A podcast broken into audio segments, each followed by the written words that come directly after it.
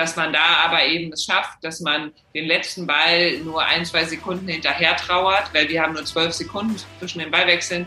Das mag jetzt relativ viel klingen, das ist echt nicht viel, weil man teilweise noch irgendwo im Feld rumliegt und erstmal wieder zurück auf seinen Platz muss.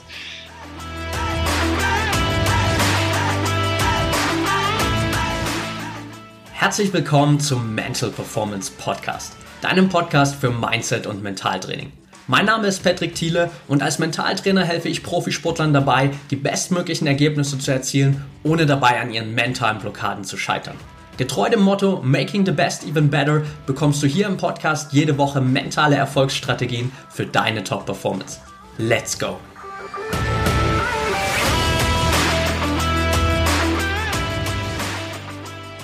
Welcome back hier im Mental Performance Podcast. Heute mit der deutschen Beachvolleyball-Nationalmannschaft Viktoria Bienek und Isabel Schneider. Schön, dass ihr dabei seid. Hallo, freut uns. Hi, wir freuen uns sehr, dabei sein zu dürfen. Ja, ist einmal hier ähm, Around the World Call heute fast. Ähm, ihr sitzt in Katar gerade, bereitet euch auf das nächste Turnier vor oder wartet auf das nächste Turnier teilweise auch. Ähm, ich hier in Mexiko, ähm, aber es scheint alles bestens zu funktionieren. Und ich starte immer ganz gern ähm, in den Podcast rein mit so einer kleinen, ähm, ja, Quick-Fragerunde. Dreimal 30 nenne ich das äh, eigentlich. Also das heißt, ähm, ich stelle euch drei Fragen und ihr habt jeweils ähm, 30 Sekunden Zeit dafür zu antworten. Seid ihr ready? Okay. Okay, Frage Nummer eins. Was sind gerade drei Dinge, für die ihr besonders dankbar seid? Mm, dass wir unseren Job ausüben können zu den aktuellen Zeiten. Dass wir gesund sind.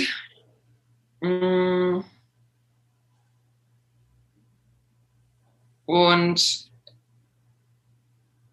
ähm, ja, dass wir das ähm, Privileg haben, dass unsere Leidenschaft der, oder der, unsere Leidenschaft der Beruf ist. Sehr cool. Okay.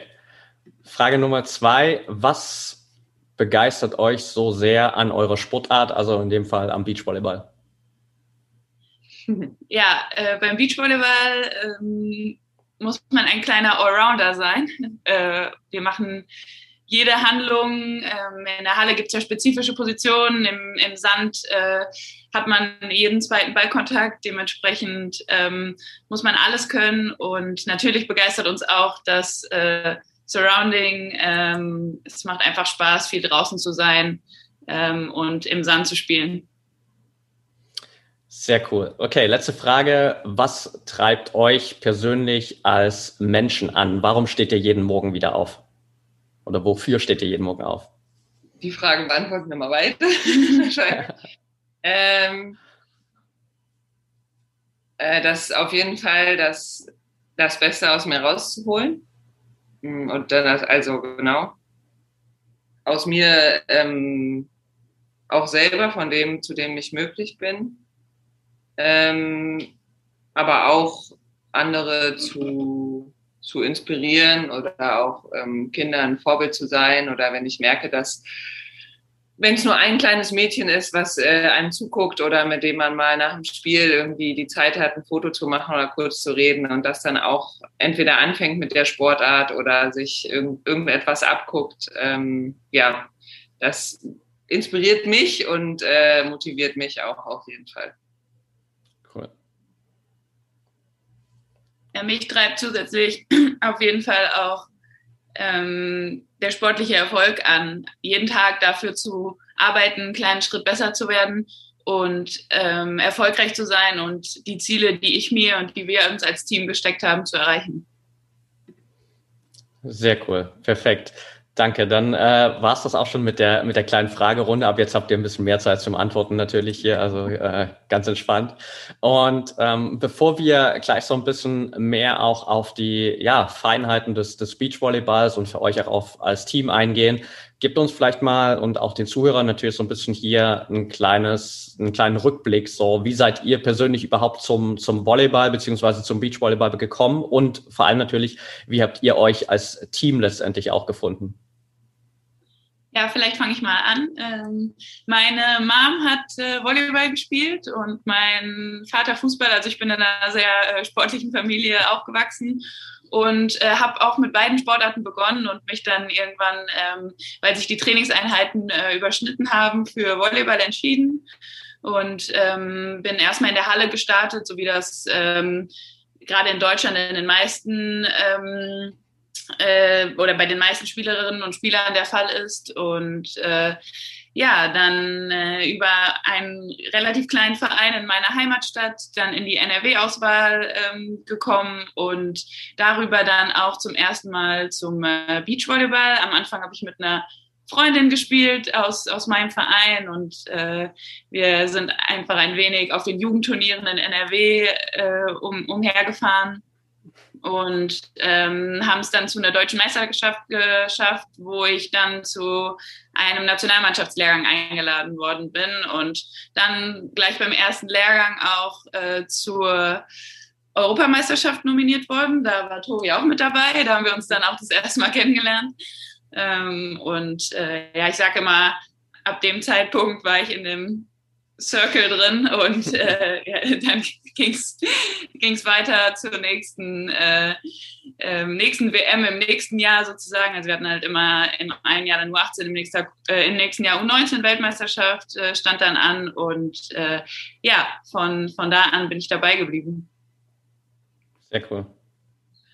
Ja, ähm, ich bin auch über den, über den Hallenvolleyball zum Beachvolleyball gekommen und auch über meine Eltern zum Hallenvolleyball. Habe sehr viel mit, mit meiner Schwester in die verschiedenen Vereine abgegrast früher. Mm, da ich auf dem Land groß geworden bin und um dann besser hochklassig zu trainieren oder als ich dann auch in die Jugendnationalmannschaft kam, alles in der Halle, bin ich mit 15 aufs Internat gezogen nach Berlin und habe dort auch erstmal vorrangig Halle gespielt und ähm, irgendwann dann ähm, mich aber schon ja ein bisschen mehr auf den Beachvolleyball äh, geschielt, weil der auch so ein bisschen mir schon ein bisschen mehr lag und ähm, bin dann eigentlich ja zu dem gleichen Zeitpunkt wie Isa eben ähm, habe ich die ersten Meisterschaften im Sand gespielt und anfangs noch ein bisschen zweigleisig gefahren, aber dann irgendwann den kompletten Fokus auf Beachvolleyball gesetzt und ähm, Isa und ich, wir sind auch ein Jahrgang, dadurch waren wir schon auf relativ vielen Meisterschaften gemeinsam. Allerdings haben wir eigentlich nie zusammengespielt, ähm, außer quasi bei der letzten U23. Äh, da durften wir dann zusammenspielen. Das war eine Weltmeisterschaft, das, da sind wir dann auch Weltmeister geworden. Das hat dann schon mal so den Weg ein bisschen geebnet. Ähm, wobei wir dann ab 2017 sind wir ein Team. Also wir haben jetzt vier Saisons zusammen gespielt und steigen jetzt in unsere fünfte ein. Was erstmal ja schon auf jeden Fall ein längerer Zeitraum ist. Ähm, und wir werden tatsächlich häufig gefragt, wie das so funktioniert mit der Teamfindung, weil es wird auch oft gedacht, äh, man, das ist jetzt wie, wenn ich eine Partnersuche sonst wo. Äh, es gibt ganz viele Möglichkeiten. Tinder für Beachvolleyballerin. Ja, genau in der Spitze, sage ich mal, wird es ja auch dünn und ähm, die, also die Auswahl, also nicht die Auswahl ist beschränkt, sondern es gibt halt einfach nur wenig sehr gute Spielerinnen und nach den Olympischen Spielen 2016 hat sie, war irgendwie offensichtlich, dass sich alles so ein bisschen neu formiert und ähm, da stellte sich dann auch heraus, dass meine damalige Partnerin und ich äh, nochmal jeder neue Wege gehen wollen und das hatte ich Isa dann so mitgeteilt und wir waren uns verbindet allerdings auch schon seit vielen Jahren eine Freundschaft und ja, habe dann auch mal nachgefragt, wie es bei ihr so aussieht und natürlich hält man Rücksprache mit Trainern und ähm, natürlich, also ich bin ja Blockerin und Isa ist Abwehrspielerin, also das, da gibt es schon ein paar Komponenten, die auch irgendwie passen müssen. Aber es ist trotzdem keine, bei uns keine Entscheidung gewesen, die von komplett außen gefällt wurde. Ja. ja. Okay, super spannend. Jetzt ähm, habt ihr ja beide schon gesagt, so ähm, ihr kommt ja aus dem, sagen wir mal, regulären Volleyball, habt dann den äh, Transfer zum Beachvolleyball gemacht. Ähm, wie groß ist da letztendlich wirklich, weil man sieht es ja natürlich von außen, okay, da ist vieles anders, deutlich weniger Leute im Team. Ähm, wie groß ist letztendlich wirklich die Umstellung? Ähm, Isabella hat vor uns gerade auch schon gesagt, so ähm, man muss halt damit zurechtkommen oder dass man einfach auch jeden zweiten Kontakt hat. So, ähm, wie groß ist da auch vom Kopf her die Umstellung plötzlich von von einem größeren Team hin zu nur noch zwei Leuten? Ja, vielleicht äh, erklären wir noch mal einmal kurz die kompletten Rahmenbedingungen. Ich glaube, das ist auch zum Teil ähm, nicht ganz be so bekannt. Ähm, Im Beachvolleyball ähm, ist Co Coaching ähm, nicht erlaubt, also zumindest auf der deutschen Tour und ähm, auch auf unseren internationalen Wettkämpfen hier. Zum Teil gibt es auf anderen nationalen Touren äh, die Möglichkeit, dass der Coach auch ähm, mit auf der Bank sitzt. Ähm, in Deutschland ist das nicht möglich, äh, sprich, ähm, wir werden von unserem Coach auf ein Spiel eingestellt mit einer Taktik, äh, müssen die Taktik aber dann im Spiel erstmal selber spielen, plus äh, in den meisten Fällen auch anpassen. Mhm. Einfach, weil ja, ist natürlich auch sehr von der Tagesform abhängt. Ähm, man hat meistens einen Spieler, ähm, dem man zunächst äh, mehr Aufschläge gibt. Ähm, wenn sich der aber gut reinspielt, dann muss man da Anpassungen machen. Ähm, dann natürlich die äußeren Bedingungen mit Wind. Ähm, wir spielen äh, ja im, im Sand, was, was auch eine äh, Umstellung ist, plus wie du eben schon sagtest, ähm, einfach nur zu zweit auf dem, auf dem Feld. die Absprachen ähm, müssen da deutlich, ähm, ja, ich glaube, äh, besser besprochen werden, weil eben mehr Court alleine zu verteidigen ist. Es muss ganz klar sein, wer welchen Bereich eben abdeckt. Und ähm, ich glaube, äh, der Faktor mental, dass man nicht ausgewechselt werden kann, äh, das ist ja im Hallenvolleyball auch, ähm, man erwischt mal einen schlechten Tag und ähm, es äh, kommt jemand von der Bank, der genauso gut äh, spielen kann und ähm, wenn es bei ihm nicht läuft, wird wiederum ausgetauscht. Bei uns ist es halt so, wenn es nicht läuft, müssen wir uns selber ähm, oder im Zweifel dann noch mit der Hilfe unseres Partners aus der Situation ähm, befreien. Und ich glaube, das ist mental auf jeden Fall ein extremer Faktor, der zum einen eine Herausforderung ist, der aber zum anderen, finde ich, auch unseren Sport ausmacht. Ja, super spannend. Also ähm, der Kopf ähm, definitiv wahrscheinlich ein ganz großer großer Faktor im, im Beachvolleyball und das, äh, deswegen sprechen wir heute überhaupt auch, beziehungsweise haben wir noch äh, auf jeden Fall ein paar Punkte, die wir besprechen können. Was ist denn so der Prozess auch gerade in der in der Teamfindung? Also wie lange hat es für euch auch gedauert, bis ihr wirklich das Gefühl hattet, ein funktionierendes Team zu sein?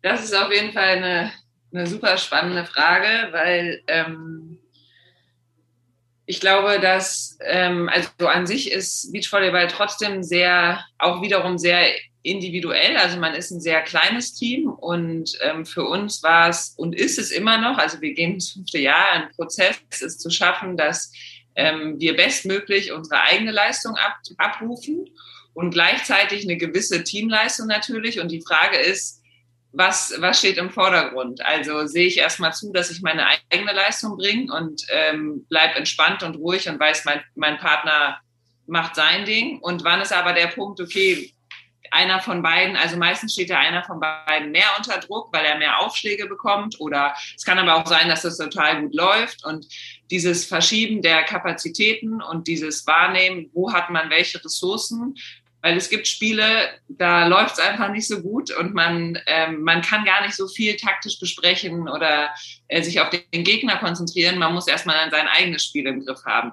Dann gibt es Spiele, das läuft richtig gut und wir können beide zusammen und ständig Taktiken überlegen. Dann gibt es Spiele, es läuft bei dem, der eine steht total unter Druck und der andere muss mehr übernehmen. Und das sind Dinge, die ähm, ganz, wir machen ganz, wir versuchen das sehr viel über Regulation auch, ähm, arbeiten auch sehr lange schon mit einer Sportpsychologin zusammen, um da eben herauszufinden, was, äh, was braucht jeder, auch zu verstehen, dass man unterschiedlich ist, dass der eine das eine braucht, der andere das andere. Und das macht es auch immer, das lässt es halt so spannend weiter, weiterlaufen, immer wieder. Und es macht halt super Spaß, wenn man da einen Spieler hat, wo man merkt, ey, das hat man konnte sich da richtig gut durchmanövrieren und dann gibt es auch Spiele, wo man baden geht. so. Und dann äh, geht man halt wieder ins nächste. Also, Während des Spiels? Ja. ah, ja, genau, nicht. Ja. Das ist, und das ist wirklich äh, von der Teamfindung oder von dem Prozess, den man so als Team durchmacht, äh, sehr, sehr speziell auch, ja. Okay. Habt ihr da für euch so das Gefühl, dass ihr selbst jetzt in der fünften Saison da immer noch auch ein Stück weit immer wieder in der Findung seid oder immer weiter noch im Optimieren oder kommt man irgendwann an einen Punkt, wo man so glaubt, jetzt weiß ich langsam, wie der andere wirklich tickt und wie ich ihm bestmöglich auch im Spiel supporten kann? Ähm, also es ist definitiv ein Prozess, der nie endet. Das finde ich auch wichtig äh, zu wissen, zu verstehen, ähm, dass man da immer weiter dran arbeiten muss. Ähm, und ich glaube, dass wir uns mittlerweile nach diesen äh, vier Saisons eben sehr, sehr gut kennen und auch wissen, was den anderen antreibt, wissen, welche Werte er ähm, erlebt und ähm, da auch gewisse Gemeinsamkeiten gefunden haben, die so die Basis unseres Teams sind. Mhm. Aber ich finde, es hat halt auch immer viel damit zu tun, äh, wie, man, wie man selber gerade äh, drauf ist. Und das ist, finde ich, das Wichtige, das auch zu trennen. Ähm, zunächst mal seine eigene Leistung zu bringen, ist das eine, aber auch ähm, die Aktion oder Reaktion des anderen gar nicht so zu bewerten, ähm, beziehungsweise nicht mit der Brille zu bewerten, die man gerade selber aufhat. Und ich finde, das kennt, glaube ich, jeder, die ist von Tag zu Tag auch unterschiedlich. Und ähm, ja, das finde ich ein spannendes spannendes Thema und auch ähm, ganz wichtigen Faktor, ähm, ja, den anderen dazu nehmen, so wie er ist und zu versuchen, ähm, das Bestmögliche eben aus dem Team oder ins Team zu bringen. Ja, mega gut. Und äh, Tori, du hattest ja auch vorher schon geschrieben, so hey, Beachvolleyball ist auch ein bisschen speziell, weil man spricht ganz oft davon, es ist eine Einzelsportart zu zweit und dann auf der anderen Seite ist Kommunikation doch wieder sehr, sehr wichtig. Ähm, wie schafft ihr es für euch dann trotzdem so immer wieder auch diesen Spagat im Spiel zu haben, dass man sich nicht zu sehr in der eigenen Leistung verliert und dabei vielleicht den anderen irgendwie so komplett aus den Augen verliert, sondern trotzdem auch immer da wieder vielleicht auch den richtigen Moment erwischt, wo, wo ihr feststellt, okay, jetzt äh, muss ich gerade hier mal auch vielleicht aushelfen oder jetzt braucht ähm, meine Partnerin vielleicht gerade mal Support ähm, in Form von einer kurzen Message oder wie auch immer. Also. also da ist es auf jeden Fall super wichtig, zu ehrlich zu sich selbst zu sein und auch zu, zu dem Partner. Also wenn, ja, man, manchmal hat man vielleicht Gegner, gegen die spielt man nicht so gerne oder man hat einen Gegner, wo man weiß, ey, die kann ich ganz gut lesen oder ich bin heute aufgeregt und ähm, in gewisser Weise das auch vielleicht zu teilen und dann weiß man auch, wir können halt auch über Emotionen reinkommen oder wenn man wir hatten ja auch häufig das Glück, vor sehr viel Publikum zu spielen, ähm, dass man da Tools hat, dass man das aufsaugt und ähm, sich emotional in gewisser Weise pusht oder eben auch wieder so ein bisschen ähm, ja, zurücknimmt oder ruhiger wird. Wir haben ähm, an sich na, ja auch zum Beispiel eine Auszeit, also die wir nehmen können. Oder es gibt ja auch in jedem Satz eine Auszeit, das sind aber auch nur 30 Sekunden. Und das ist jetzt nicht so, dass wir da 30 Sekunden aufeinander einreden, sondern äh, da auch sehr, dass man da ruhig bleibt und die Zeit ähm, für sich nimmt. Und man könnte halt sehr, sehr, sehr viel kommunizieren, aber man kann halt auch einfach zu viel kommunizieren. Und das ist so der, der Grad, der total äh, wichtig ist und der aber auch spannend ist, da herauszufinden, was das richtige Verhalten ist. Ich würde da noch einhaken, weil das ein wichtiges Thema war in unserer Teamentwicklung auch. Und zwar sind wir beide sehr empathisch und auch empathisch für, für unseren Partner. Und für uns war aber genau der andere Weg eigentlich der erfolgreiche, dass wir zunächst bei uns bleiben und uns darauf committen, ähm, eine Offenheit zu haben, wenn man Hilfe braucht, äh, auf den Partner zuzugehen mit einer, mit einer Ehrlichkeit, ähm, vielleicht was gerade los ist oder wo man auch Unterstützung ähm, gebrauchen kann.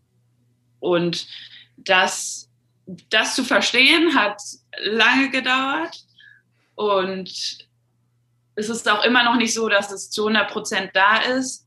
Aber das war auf jeden Fall ein Punkt für uns, der im Team sehr, sehr geholfen hat. Ja, super spannend, auch erstmal so quasi da wegzugehen aus dieser ja, automatisierten Hilfe, die man vielleicht so geben will, wenn man so voll empathisch ist und man denkt so, hey, ich kann dem anderen ja voll helfen und ähm, ich, äh, ich würde es auch gern machen und aber erstmal bei, bei sich zu bleiben und dann eher das so zu trennen, zu sagen, dass äh, der andere, die andere kommen muss, um sich Hilfe zu holen und dann bin ich da und kann, kann auch was leisten. So. Ja. Es passiert auch dann schnell, dass halt dann auch die, äh, die Leistung vom Helfenden halt sofort sinkt, ne? weil der ja auch den Kopf äh, verliert oder den Fokus. Ja. Ja, absolut. Ähm, wie wichtig war es da auch für euch so ein bisschen ja, abzustecken, sage ich mal, wie die jeweils andere Support haben will. Also im Sinne auch von, wie kommen gewisse Sachen auch bei der anderen an, wenn ihr was sagt, weil gerade auch im Spiel sind ja manche Sachen dann auch eher so vielleicht so ein bisschen impulsiv, man macht sich vielleicht da gar nicht so krass viele Gedanken darüber, ähm, kann das jetzt irgendwie bei dem anderen nicht so positiv ankommen, wie ich es eigentlich gemeint habe. Also wie wichtig war es da für euch auch so an der Kommunikation zu arbeiten und vielleicht auch so gewisse Wörter oder Sätze, die man vielleicht so normalerweise verwenden würde, so ein bisschen rauszustreichen aus der Kommunikation? Auf jeden Fall auch, also es gab auch immer mal gewisse Wörter, wo der andere sagte so, ey, sag das mal nicht, das triggert mich voll und wo man selber vielleicht denkt, oh, okay, ich habe das ganz schön oft gesagt, irgendwie, das sage ich immer so dahin. Ähm, und genauso, ähm, ja, glaube ich auch dieses, ähm, also zum einen zu verstehen, was man selber braucht und dann eben, was man, was man dann eben auch von dem anderen braucht und was halt super, super wichtig ist, ist zu trennen. Also Spiel ist Spiel und Leben ist Leben und ähm, das ist im Spiel, da gehen, das, da passieren Emotionen. Ich meine, wir sind jetzt keine, also da gibt es andere Fälle im, in unserer Sportart auch, die sich da anschreien oder sich Schimpfwörter an den Kopf werfen, aber trotzdem äh, ist man sich ja irgendwie sehr nah und ähm, wenn halt irgendwie mal bei einem eine Sicherung durchbrennt, dann liegt es meistens eher daran, dass da der Stress gerade hoch ist und nicht an dem anderen und deswegen ist das da auch ähm, das ist eine ganz klar, ganz wichtige Sache, die vorher feststehen muss, die auch ein Prozess ist. Also die ist auch gerade, wenn man aus einer Freundschaft kommt, so ist das auch ganz wichtig, das abzustecken. Und das hat uns auch ähm, auch hm, Jahre gekostet, glaube ich, das so gut zu können. Und es ist auch sicherlich immer weiter ein Verstehen oder ein, ja, ein darauf einstellen. Aber das ist auf jeden Fall sehr, sehr hilfreich. Ja. Ja, macht wahrscheinlich dann auch generell natürlich das Zusammenleben einfacher, weil es ja nicht so ist, dass ihr nach einem Spiel dann einfach mal getrennte Wege gehen könnt, sondern dann auch wie jetzt vielleicht einfach mal tagelang zusammen in, in einem Hotelkomplex seid. Und wenn ihr euch da nicht verstehen würdet, äh, wäre, glaube ich, dann auch das Zusammenspiel am Ende schwierig.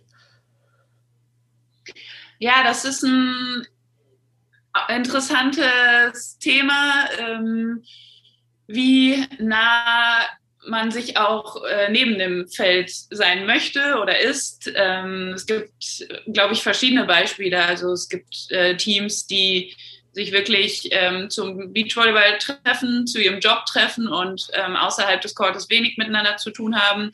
Tori und ich sind das andere Beispiel und äh, wir sind da auch sehr dankbar für, ähm, weil ich denke, natürlich ist es unser Job, ähm, es ist aber auch unsere Lebenszeit und auch gerade zwischen den Einheiten. Wir verbringen so viele hundert Tage äh, im Jahr ähm, gemeinsam. Wir, ich weiß nicht, so 250 oder so ungefähr. Und äh, ja, ähm, da finde ich es schön, dass man sich ähm, nach dem Training auch mal über ein anderes Thema unterhalten kann und auch auf dem Hotelzimmer ähm, über ja, andere Themen quatschen kann. Und äh, das weiß ich sehr zu schätzen kann aber auch eine gewisse ähm, oder kann auch die andere Einstellung verstehen, zu sagen, ja, ich möchte da den gar nicht so eine Nähe aufkommen lassen, weil es eben auch immer wieder eine Herausforderung ist, das dann zu trennen ähm, zwischen Job und ähm, ja, Tori sagt es eben schon, Leben und Freundschaft. Ja, mega gut. Lass uns noch mal ganz kurz so ein bisschen ins, ins Spiel reingehen, weil ähm, Beachvolleyball ja auch eine unglaublich schnelle Sportart ist und es auch natürlich einfach super wichtig ist, dass ihr gerade auch nach einem verlorenen Punkt zum Beispiel einfach äh, ganz schnell abschalten könnt, ganz schnell wieder nach vorn blicken könnt. Wie gelingt es euch da auch immer wieder, vielleicht auch wenn ihr vielleicht so mal zwei, drei Punkte am Stück verloren habt, da einfach irgendwie mal auch wieder einen Haken dahinter zu machen und euch auf den nächsten Ballwechsel zu konzentrieren? Ähm, ist auf jeden Fall, glaube ich, also muss man das lernen oder braucht es auch Tools, weil ansonsten kann ein Spiel eine sehr große Achterbahnfahrt werden, da Beachvolleyball auch einfach von, von Fehlern lebt. Also ich schlage den Ball knapp rein oder knapp ins Aus und das entscheidet dann über Punkt oder nicht Punkt. Ähm, wir nennen das so häufig, dass man ähm, über das Handlungsorientierte, dass man darüber eben kommt und eine klare, eine klare Vorstellung hat von seiner Handlung, die folgt, sei es wenn man den Punkt nicht gemacht hat, steht man ja immer in der Annahme, Das ist aber im Beachvolleyball eher der Vorteil. Also das heißt, man kann direkt wieder punkten möglicherweise. Und ähm, dass man dort eben den Fokus darauf setzt, welche Handlung als nächstes gefordert ist, wie, ähm, wie nehme ich den Ball an oder ähm, was ist das für ein Aufschläger auf der anderen Seite, wie verteidigen die mich ähm, und dass man da aber eben es schafft, dass man den letzten Ball nur ein, zwei Sekunden hinterher trauert, weil wir haben nur zwölf Sekunden zwischen den Ballwechseln. Das mag jetzt relativ viel klingen, das ist echt nicht viel, weil man teilweise noch irgendwo im Feld rumliegt und erstmal wieder zurück auf seinen Platz muss. Und ähm, ja, dass man da ganz klar eben separiert und sich ähm, den nächsten Ball vorbereitet. Ähm, es gibt aber eben auch Bälle, die halt, weiß ich nicht, wenn das ein Satzball war, die dann halt natürlich super, das trifft einen anders als den Ball bei 0-0. Das ist außer Frage. Aber gerade dann hilft es halt auch wieder, sich, sich da das irgendwie abzuschütteln, vielleicht nochmal eine Info vom Partner irgendwie, wenn der gerade was hat, beispielsweise eine bestimmte Strategie, die, die die anderen gegen einspielen oder dass man ihm beim Pass, beim Zuspiel irgendwas gespielt hat, was vielleicht Schwierigkeiten gemacht hat, was man selber nicht mitbekommen hat. Ähm, ja, das sind so Dinge, die in den zwölf Sekunden passieren können. Ja, okay. ja ich glaube, dass, äh, dass es wichtig ist, ähm, sich da auch Routinen zu entwickeln. Ähm, sprich, äh, eine Handlung passiert, die, die ist dann so äh, vorbei und äh, man kann daraus kurz reflektieren, was man, was man anders machen möchte oder was einem, ähm, oder erstmal passiert eine Emotion und daraus dann vielleicht ein, okay, beim nächsten Mal das. Und ähm, danach ist es aber wichtig, mit dieser Handlung eben abzuschließen und die nächste vorzubereiten. Und das innerhalb von zwölf Sekunden. Äh, das passt eigentlich ganz gut zusammen, glaube ich. okay. Um Ihr habt vorhin schon mal gesagt, dass es auch ähm, ja gerade für euch, wenn ihr normalerweise so vor vielen Zuschauern spielt, auch immer ein Tool für euch ist, dass ihr quasi auch aus den Zuschauern heraus, aus äh, dem Applaus und so weiter immer wieder auch ein bisschen Energie saugen könnt. Wie schwer ist es jetzt so, diese Energie quasi aus euch gerade herauszusaugen, wenn es die Zuschauer nicht gibt? Ähm, ja, das begann ja im letzten Jahr, dass ähm, wir da also wir waren in, in, Vorbereitung eigentlich auf unser erstes Turnier, was auch in Mexiko stattgefunden hätte. Und ähm, haben dann im Trainingslager erfahren, dass die ganze oder dass Mexiko möglicherweise abgesagt wird. Und dann Schritt für Schritt wurden eben alle weiteren Turniere abgesagt. Ähm, und dann gab es ein Turnier in Deutschland, die Beachliga, was ähm, nur auf einem Court stattgefunden hat, äh, ohne Zuschauer, aber es wurde ähm, eben übertragen äh, das war eigentlich die erste Erfahrung, wo drumherum Stille war und es gab Kommentatoren, die hat man gehört. Also es war wirklich sehr, sehr leise einfach drumherum und die Gewöhnung daran hat schon etwas gedauert, muss ich sagen, weil man wieder ganz andere Geräusche wahrnimmt, ganz andere ja, Gedanken aufkommen und daran ähm, finde ich, musste man sich schon extrem gewöhnen, wie du auch sagtest, die Energie aus einem selber eben rauszunehmen ähm, und aus, aus sich selber, aus dem Team. Und das sind andere Ansatzpunkte natürlich, als in einem Stadion vor 6000 Menschen zu spielen und da mit Musik und ähm, das, das alles, was so auch, worunter man Beachvolleyball ähm, auch kennt. Ähm, ja, da hat man vom einen ins andere Extrem, sage ich mal. Und das hat schon etwas gekostet, ähm, sich da mental umzustellen. Okay. Jetzt hattet ihr ja generell 2020 für euch als Team auch eine, eine schwierige Phase, weil Tori lange verletzt war. Wie hat sich das für euch als, als Team ausgewirkt, so auch dann mal nicht gemeinsam spielen zu können? Die eine ähm, arbeitet irgendwie in der Reha, die andere spielt ähm, vielleicht das eine oder andere Turnier mit einer anderen Spielerin. Wie hat sich das für euch ausgewirkt? Ja, echt gute Frage, ähm, weil für uns war das sogar sehr gut, dass wir im Nachhinein vor allen Dingen, dass wir dort mal so schon zwei Monate in Anführungszeichen getrennt voneinander waren und ähm, jeder so bestimmte Themen bearbeitet hat und ähm, Isa eben nochmal mit verschiedenen Partnern und die Dinge, die wir eben angesprochen haben, ähm, die konnten wir auf jeden Fall in der Zeit nochmal ähm, neu entwickeln oder dann als wir wieder zusammen auf dem Feld standen, das direkt gemeinsam auszuprobieren, dass wir nochmal noch mehr bei sich bleiben und jeder sich um sich ähm, kümmert. Und ähm, insofern muss man jetzt im Nachhinein, also nicht, dass ich jetzt die Verletzung wieder haben wollen würde, aber im Nachhinein kann man schon sagen, dass, äh, dass wir da nicht so den Kopf in den Sand gesteckt haben, sondern äh, sowohl Isa das richtig äh, mit so vielen Partnern richtig äh, gut nutzen konnte und auch ich gut betreut wurde in der Zeit, also auch psychologisch und wir da auch trotzdem an vielen Dingen gearbeitet haben, dass das jetzt keine verlorene Zeit war, wo man quasi in Anführungszeichen nur Reha gemacht hat.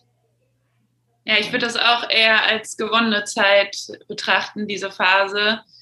Und äh, ein wenig in Anlehnung an der Teamdynamik, die wir eben schon thematisiert haben, war es für mich so, dass ich ohne Tori, die so ähm, auf jeden Fall eine ganz wichtige Person für mich ist, äh, einfach alleine in der Entwicklung äh, oder alleine auf mich gestellt war in der Entwicklung.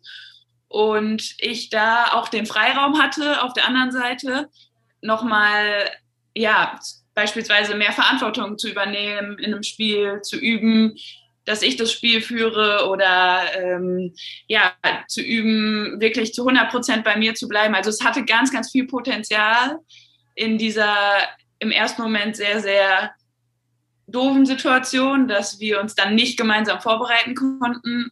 Daraus ist aber was echt Gutes entstanden. Mega cool, ja, dass ihr auf jeden Fall da auch in der, in der Lage wart, so diesen, diesen Rückschlag an, an, am Ende in was Positives umzuwandeln und da einfach auch jetzt irgendwie sehr optimistisch drauf zu schauen und zu sagen, hey, das hat uns eigentlich weiter vorangebracht, als dass es uns irgendwie zurückgeworfen hat.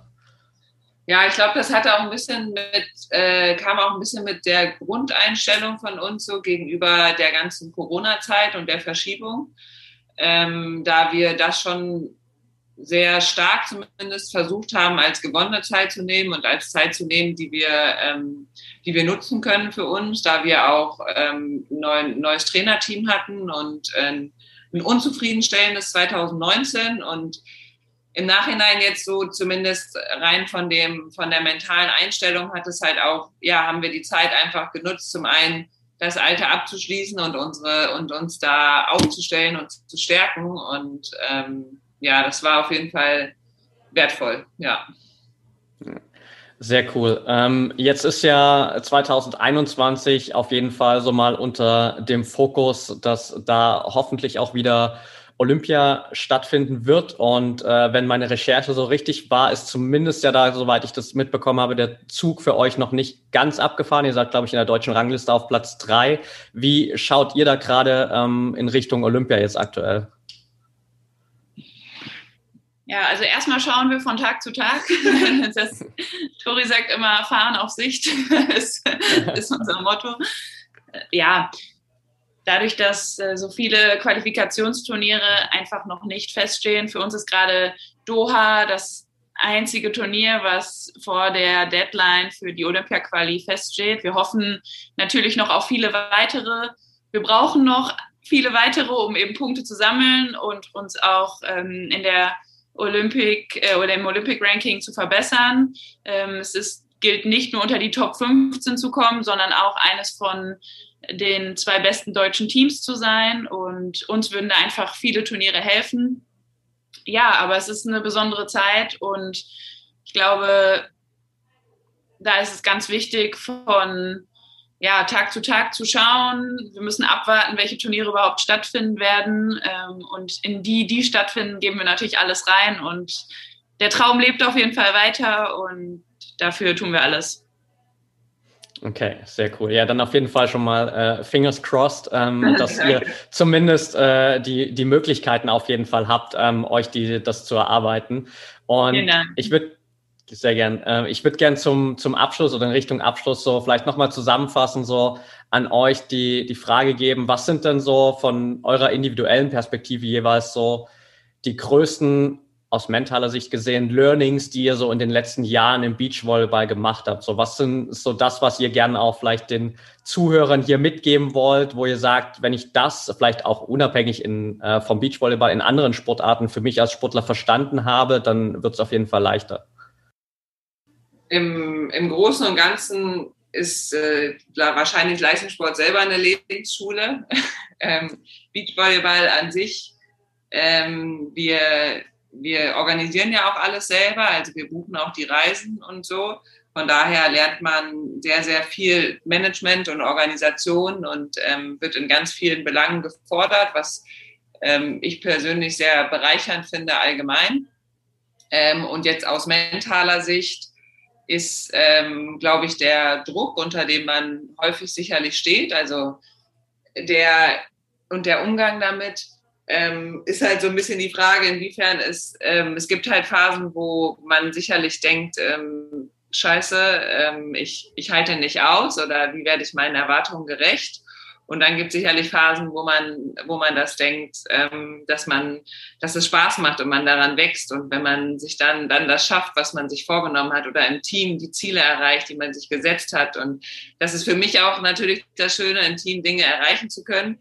Aber für mich ist auf jeden Fall ein großes Learning zu akzeptieren, dass es ähm, auch solche und solche Phasen gibt und ähm, es nicht auf jeden Fall immer so ist, dass ich denke, hey, es wird nie, also nie so sein, dass man es irgendwann in Anführungszeichen geschafft hat, dass einem der Druck einem nichts mehr ausmacht, sondern ich glaube, es ist mehr der Umgang, den man damit, damit lernt und auch es vielleicht ähm, als Geschenk sehen kann, die Möglichkeit zu haben, sich so mit sich, mit sich selber auseinanderzusetzen und so viel über sich selber zu lernen. Das ist im Beachvolleyball extrem, weil es unglaublich wichtig ist, wie wir kommunizieren und dem anderen mitteilen zu können, was man braucht. Dafür muss man sich erstmal wir sagen immer einmal selber die Hosen runterlassen und wirklich zu, also und sich das auch zu trauen, da kann ich eigentlich nur mitgeben, dass sich das lohnt, sich das zu trauen. Und ähm, ja, was trifft mich wirklich oder was ist mir super wichtig und was triggert mich auch und wann wird es emotional für mich? Und das ist auch nichts, was man sich vorwerfen muss, weil die Emotion, die kommt einfach, wie sie kommt. Und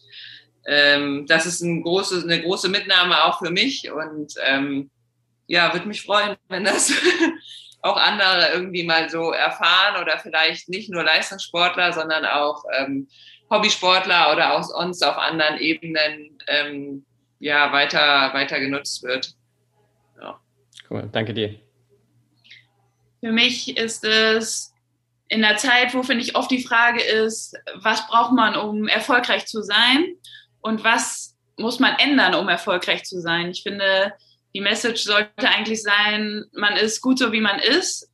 Und wichtig ist, zu, ehrlich zu sich selber zu sein, zu erfahren, ähm, ähnlich wie Tori gerade sagte, ähm, was sind meine eigenen Werte, was triggert mich, ähm, wann, äh, ja, was löst Reaktionen aus, Emotionen äh, aus und das wahrzunehmen und daraus eben zu lernen und daraus ähm, Wege zu entwickeln, bestimmte Situationen zu meistern. Ich hoffe, das ist verständlich.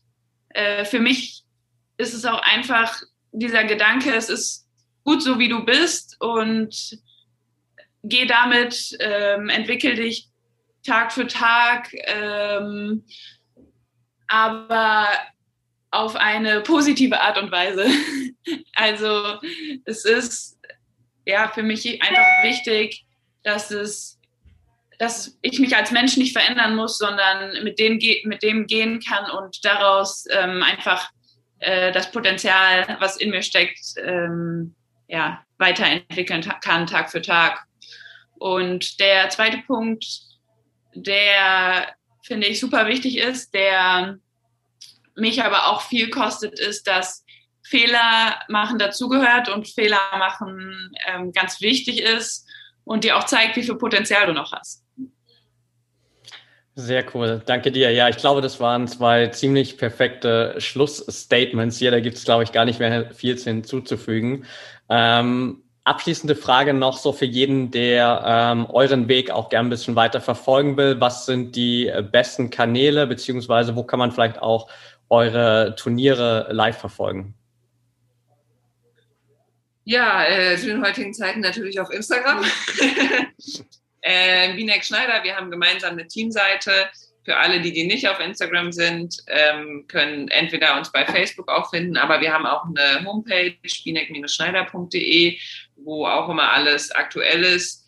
Dort ist auch ein Link zu finden, wenn es einen Livestream gibt. Ähm, das ist nicht ganz so leicht im Beachvolleyball. Manchmal ist es auch mehr über die Wettanbieter. Aber ähm, ja, jetzt Twitch war jetzt auch relativ äh, aktiv dabei. Also äh, wir hoffen, dass das weiterhin steigt, dass wir viel äh, übertragen werden und äh, da viel Support aus Deutschland und von überall bekommen.